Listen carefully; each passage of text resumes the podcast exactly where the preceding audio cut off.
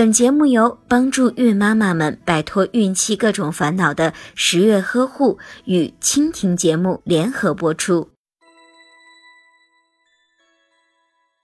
女性在怀孕之后，体内的雌激素水平呈明显上升的趋势，尤其是体内黄体酮水平上升非常高，会使得女性牙龈中的血管出现增生的情况。牙龈中血管的通透性非常的强，很容易诱发牙龈炎的情况，这在医学上被称作妊娠期牙龈炎。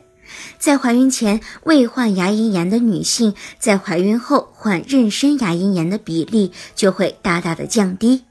而在怀孕之前就患有牙龈炎或者是牙周炎的女性，在怀孕后牙齿的炎症就会更加的严重。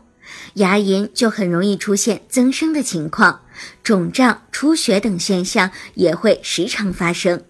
个别人的牙龈甚至还会增生至肿瘤状。患有这种病的牙龈非常容易出血，在严重的时候还会妨碍到准妈妈进食。所以在怀孕之前治愈牙齿的问题，无论对孕妈妈自己还是对宝宝来说都有很大的好处。